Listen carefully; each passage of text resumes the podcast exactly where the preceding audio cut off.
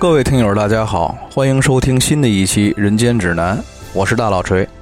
咱们今天呢，还是继续上期的内容，继续乱锤水浒。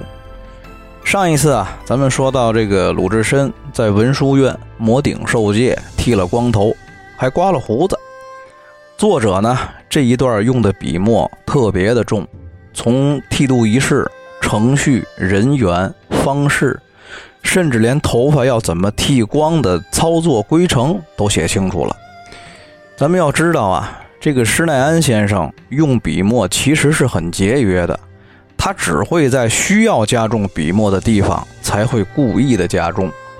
这段描写呢，不仅加重了笔墨，还抖了个包袱。原文是这么写的：说是净发人先把一周遭都剃了，却待剃髭须。鲁达道。留了这些儿还洒家也好，众僧忍笑不住。智真长老在法座上道：“大众听节，念道：寸草不留，六根清净，与汝剃了，免得争竞。”读到这里，我不知道大家有没有想起您上学的时候在课堂上偷着打游戏，被老师现场抓包的同学，在老师要没收手机的时候呢，还跟老师对付。说，老师，我打完这把再没收行不行？还差一场就满级。至于施先生为什么要把剃度这件事要写的这么详细，我觉得呢，就是因为这个仪式是鲁达到鲁智深的蜕变，是鲁达开始追寻我是谁的开始。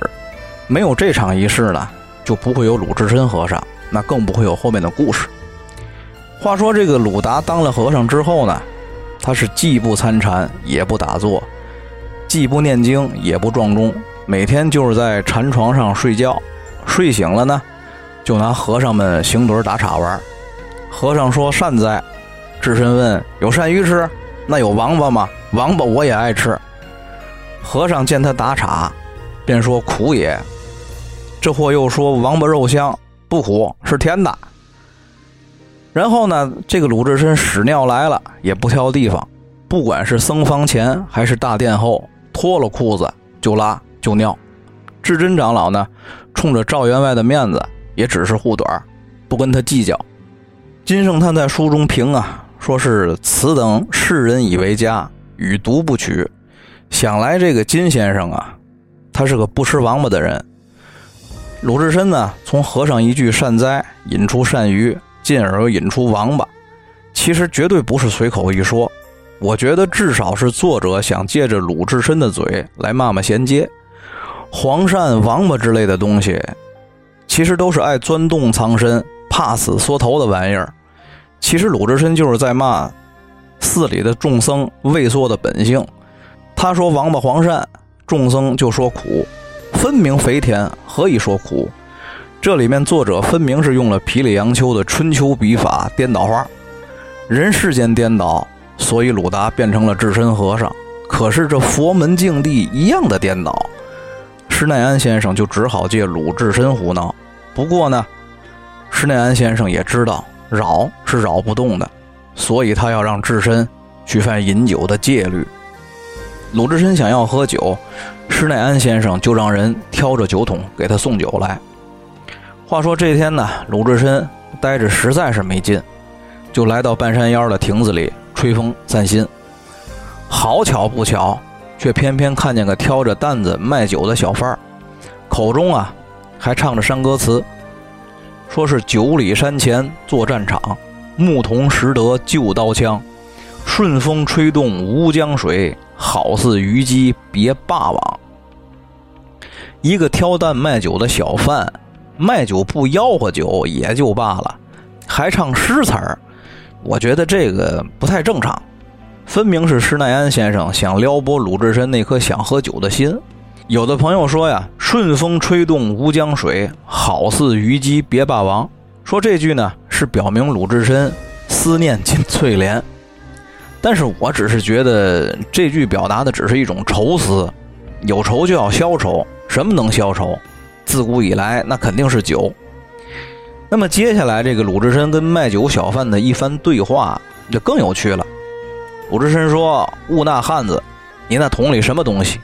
那汉子说：“好酒。”鲁智深又说：“多少钱一桶？”那汉子回答：“和尚，你这个也是作耍。”鲁智深道：“洒家和你耍什么？”那卖酒的人又说：“我这酒挑上去，只卖与寺内火工道人、只听教夫、老郎们和做生活的吃。本寺长老已有法旨，但卖与和尚们吃了，我们都被长老责罚，追了本钱，赶出屋去。我们现关着本寺的本钱。”现住着本寺的屋宇，如何敢卖与你吃？智深又说：“真个不卖。”那汉子也回答：“杀了我也不卖。”鲁智深说：“洒家也不杀你，只是问你买酒吃。”咱们看这个卖酒小贩的言行啊，好像是句句拒绝。这句话还挺绕口。什么叫句句拒绝呀？其实是句句勾引。一方越是不给，一方越是想要。鲁智深问他桶里是什么，他偏要回答好酒，是卖弄还是勾引呢？难道他不知道自己是在五台山上？难道这小贩不知道身处佛门净地，看不见眼前是和尚？你卖的是酒，不知道应该回避吗？智深问价，他还要问一问是真心还是作耍？你这不就是明摆着要逼出来鲁智深要喝酒的一颗决心吗？如此还算罢了。到了最后，还要说出一个消息，说是本寺长老有法旨，如果卖酒给和尚吃，会如何惩罚？所以说，这卖酒的贩子啊，不是蠢就是坏。既然露出这个消息来了，不罚喝酒的，反而罚卖酒的，那鲁智深不来抢，那不成傻子了吗？任谁听着这话，心里都有数，何况鲁智深呢？鲁智深既然心里有底了，反正你把酒给我喝。长老是罚你，那你自然不会去告诉长老，当即露出本相，一句真个不卖后，便抢着吃了一桶，还留下一句气死人不偿命的话：明日来寺里讨钱。却说这鲁智深呐，他没轻没重的给了这个卖酒小贩一记撩阴腿，抢了他一桶酒喝之后呢，喝醉了。毕竟，因为他几个月没喝酒了，人喝酒都是这样。如果隔的时间长了一段不喝之后呢，对于酒肯定是更敏感一些。跌跌撞撞走上山来，这个文殊院的门子僧看见他喝醉酒，不许他进庙。所以呢，鲁智深第一次闹了文殊院。这次闹的其实不太严重，寺里的众僧啊，起初也只是知道鲁智深是军人出身，以为他只是粗鲁。并不知道鲁智深身手了得，这顿被他打得不善。直到这个智真长老赶来，喝止了鲁智深行凶打人，也只是让他先回去睡觉醒酒，酒醒了咱们再谈话。因为智真长老知道啊，你跟一个喝醉了的人你没法谈，什么也谈不出来。这会儿呢，鲁智深得了便宜还卖乖，说什么呢？俺不看长老面。洒家只打死你那几个秃驴，殊不知道这一句话，连他自己带寺里的众和尚，顺便把智真长老也都烧上了。隔天一早呢，这个智真长老派侍者去喊他。施耐庵先生也是写的有内容，说是这个鲁智深呢醒来之后，不是马上跟着侍者去见智真长老，而是光着脚，披着僧衣，直奔禅房后。侍者诧异惊慌之际呢。以为这货酒醒了又要搞事情，跟出去一看呢，原来是鲁智深要去佛殿后面拉屎。我觉得这个施耐庵先生费笔墨，非得要写鲁智深这一泡屎，可绝对不是闲文。昨天呢，鲁智深酒醉大闹山门，打了门子僧，闹出了事。今天酒醒，却依旧和平时一样，管你找我什么事儿，什么事儿也妨碍不了洒家拉屎。惹得侍者一笑，侍者这一笑啊，代表的其实是文殊院所有的僧众，都以为鲁智深是愚钝粗鲁，不跟他计较，屎你随便拉，别搞事情就行。因为绝大多数人呢，只是会跟有心机城府的人去计较，去勾心斗角。要是面对这么一个粗鲁愚直、万里无云的人，根本也没什么可计较的。所谓至深。这两个字，其实就藏在这一片心性里吧。咱们寻常的人呢，喝醉了无非就是借酒撒疯，七个不服八个不忿儿但是转天酒醒之后呢，也就恢复正常了。再加上听别人说自己前日撒酒疯，也会懊悔一些。鲁智深呢，则不然，喝没喝那都一样，甭管是谁，不服就干，也不论在哪儿，脱裤就拉，醉醺醒来都是一样的心性。话说这个鲁智深拉完这泡屎，洗完手之后呢，去见了智真长老。智真长老告诫他：“你当和尚，先要戒五种行为，是什么呢？就是杀、盗、淫。”妄酒，而这五种行为当中呢，除了淫戒，剩下那四种，智深这辈子都没戒。杀就不用说了，他这辈子几乎就没断过。再说盗，他日后肯定也会犯，虽然特别少，但是也犯了。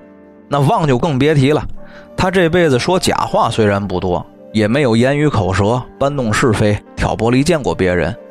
但是绝对没少骂人，骂人也算犯妄戒。最后这一样九戒还用我解释吗？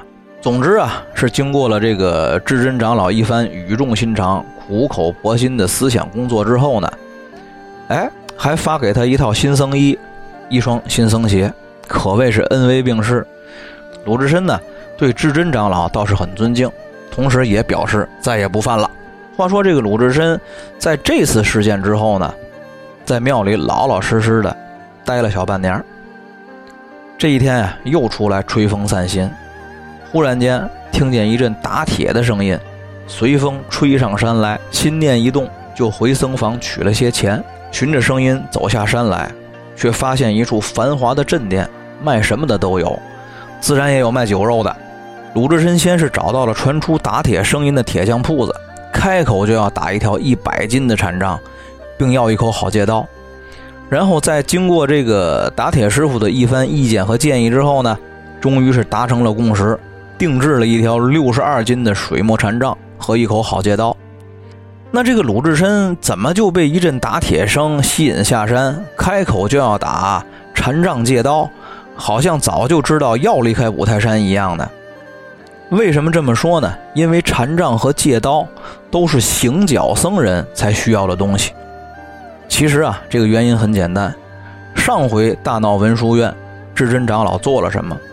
不仅劝阻了众人，还留他吃了早饭，还奖励了僧衣，还有一双僧鞋。要是鲁智深这都不能领会长老的意思，那智深就不要叫了，你叫智浅就行了。鲁智深啊，早就知道了，自己就是长老啊，用来对付众僧的一种手段罢了。但咱们看这个长老要做事啊。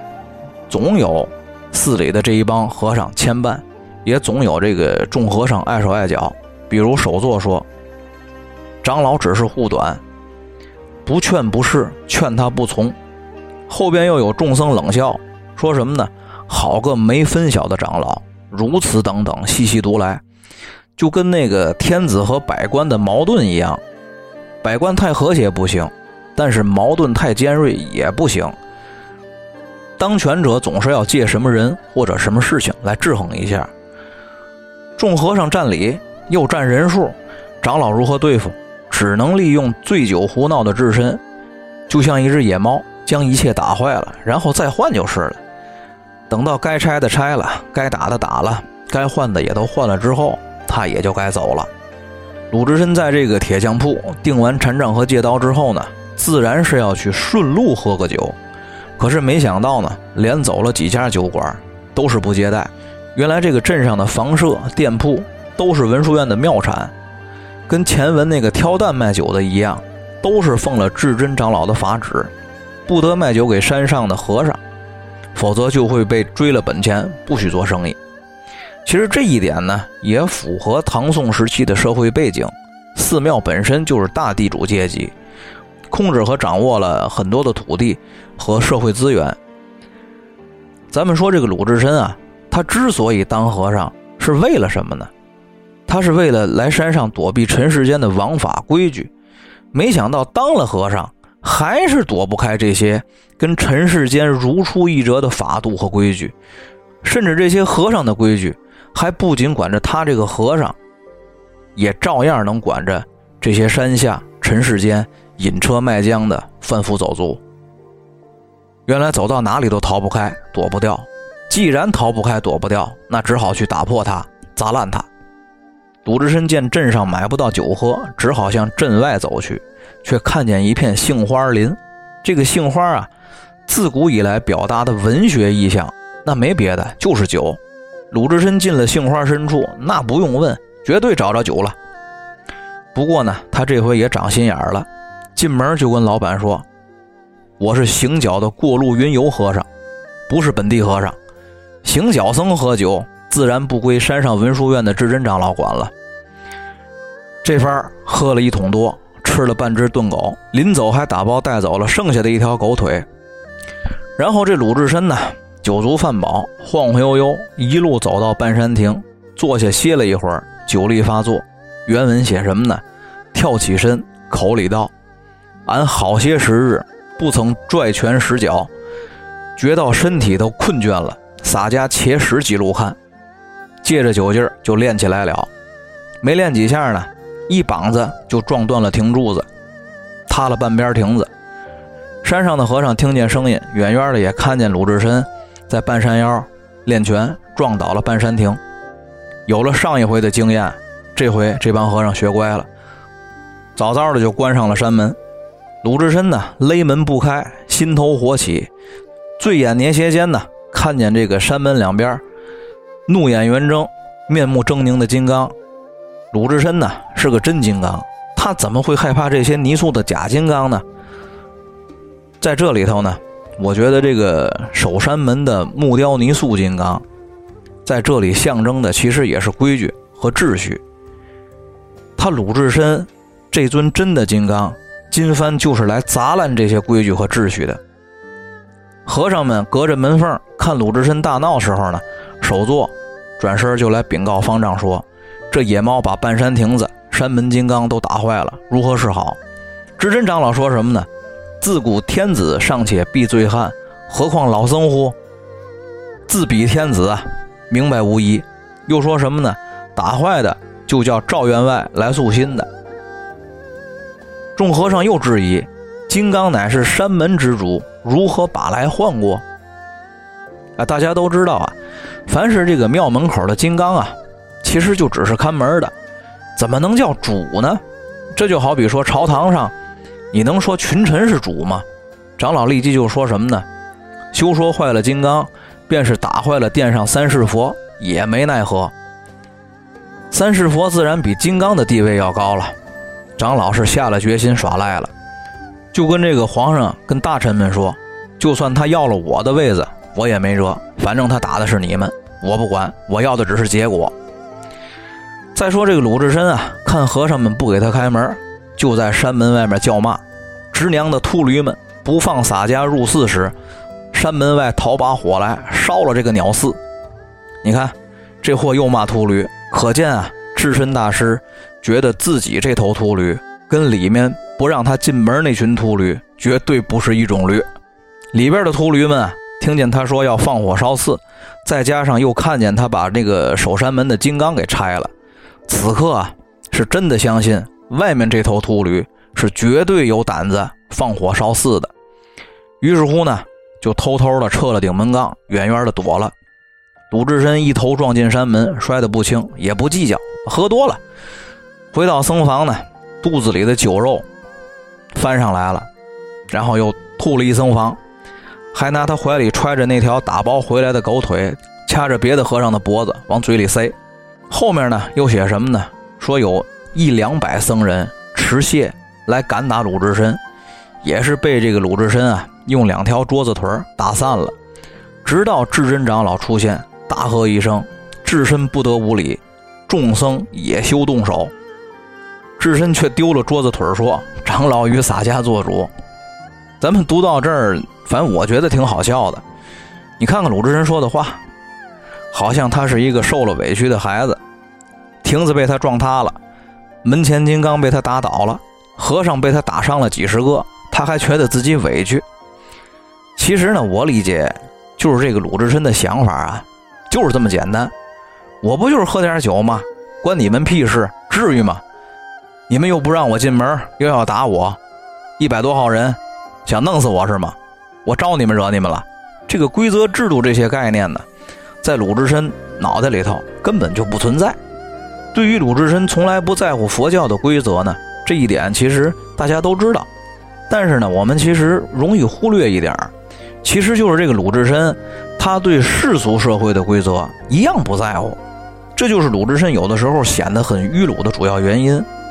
当了和尚之后的鲁智深呢，跟寺庙里的和尚矛盾一直很深，这一点是毋庸置疑的。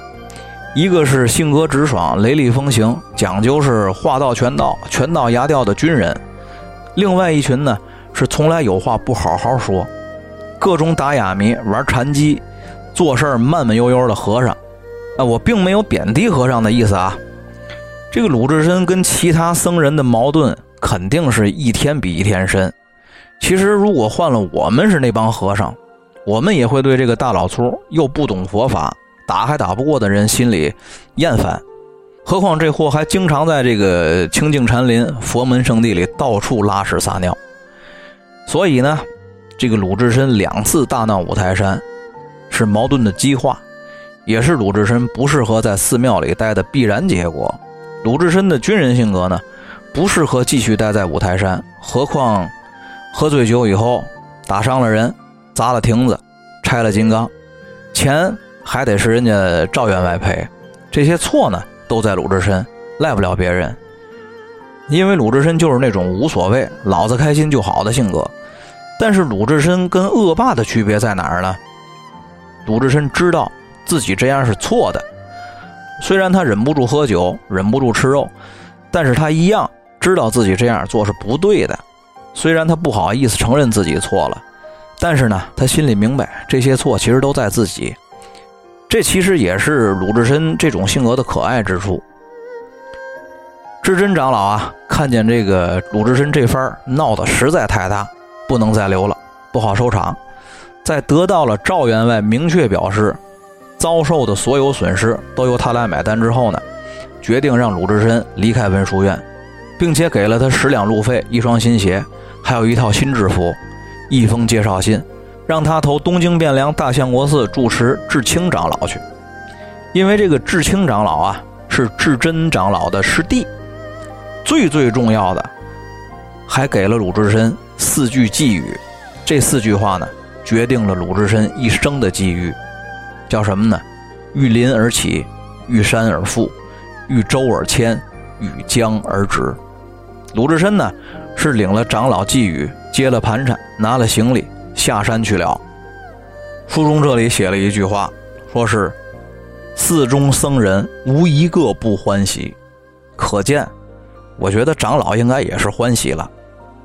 再说鲁智深下山去铁匠铺取了借刀禅杖，一路朝东京汴梁行来。这一日啊，错过了宿头，却远远的望见了一片桃花。桃花深处有一处庄园，此处名曰桃花庄。前文有杏花林，杏花深处有好酒，那桃花深处自然是有美人，也得有点桃色事件了。可是万万没想到啊，这有美人也有桃色新闻的桃花庄，一开始却让咱们智深大师吃了个瘪子。鲁智深来桃花庄投宿的时候呢，显得是难得的有礼貌。书中这么写的：倚了禅杖与庄客打个问讯，庄客道：“和尚。”日晚来我庄上做甚的？智深道：洒家赶不上宿头，欲借贵庄投宿一宿，明早便行。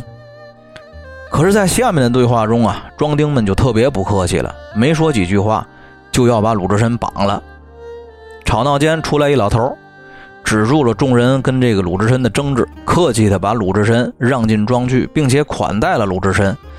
然而呢，在席间的一番对话，却又引出了另外一件事儿。这个刘太公处理事儿啊，不呵斥鲁智深，反而呵斥自己的庄客，一看就是知大体的人。而后呢，刘太公的一番行为和言语也不寻常。刘太公要是愿意鲁智深留宿，那直接安排就完了。偏偏他得勾出话头来，说出来庄上有事儿。但是呢，鲁智深却偏偏不接这个茬，只是感谢。后来这刘太公啊，只好慢慢琢磨，先通名问姓，随后却说出来一句怪话，不知肯吃荤腥也不。这老头儿刚才前文里分明说自己礼敬佛田三宝，这会儿却主动勾搭和尚要吃荤腥，而且鲁智深喝酒吃肉的过程当中呢，刘太公一直是看着一个和尚吃饭，为何是看而不说是陪？我觉得是刘太公啊在算计，所以这个刘太公在等鲁智深酒足饭饱之后呢，他又再次抛出了这话头，说什么呢？夜间如若外面热闹，不可出来窥望。就这句话，终于引来鲁智深一问。鲁智深问什么呢？敢问贵庄今夜有甚事？智深这明摆是吃饱了喝足了，之前没有闲心问事儿，一顿饭受了刘太公的恩情，所以才愿意打理。刘太公呢，大事在身，哪有功夫陪和尚啊？所以说，我觉得这老头必有所图。这老刘头啊，是一句一句的往这个鲁智深嘴里递话，究竟有什么企图呢？最终是勾出了《水浒传》全书当中最乌龙、最有喜感的一出闹剧。好了，咱们今天的故事就先讲到这儿，欲知后事如何，且听下回分解。大家再见。